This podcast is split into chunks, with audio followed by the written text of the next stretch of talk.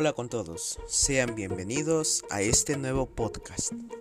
El día de hoy les narraré una de las leyendas de Moquegua, la cual se titula El manantial de los camarones. Comenzamos.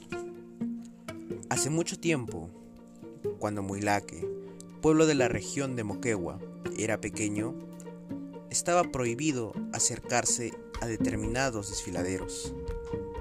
Al parecer, en esos lugares habitaba el diablo, el cual podía transformarse en animales raros.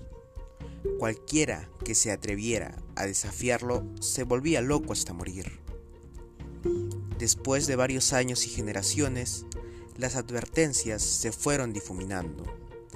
Cuando ya nadie hacía caso de los consejos de los ancianos, se fueron construyendo caminos para poder acceder a las cortaderas.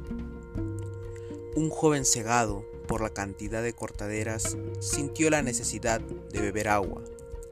Se acercó a un chorro de agua que brotaba del manantial y se quedó sorprendido al ver los enormes camarones sumergidos. No pudo resistirse a la tentación de cogerlos y llevarlos a su casa. Después de cocinarlos y compartirlos con su familia, toda ella murió. Al parecer, se trataban de animales encantados. Actualmente se sigue respetando mucho este desfiladero. Las voces humanas siguen percibiéndose, al igual que los animales desproporcionados e incluso una anciana merodeando. Los que se atreven a cruzarlo pasan corriendo para no ser atrapados.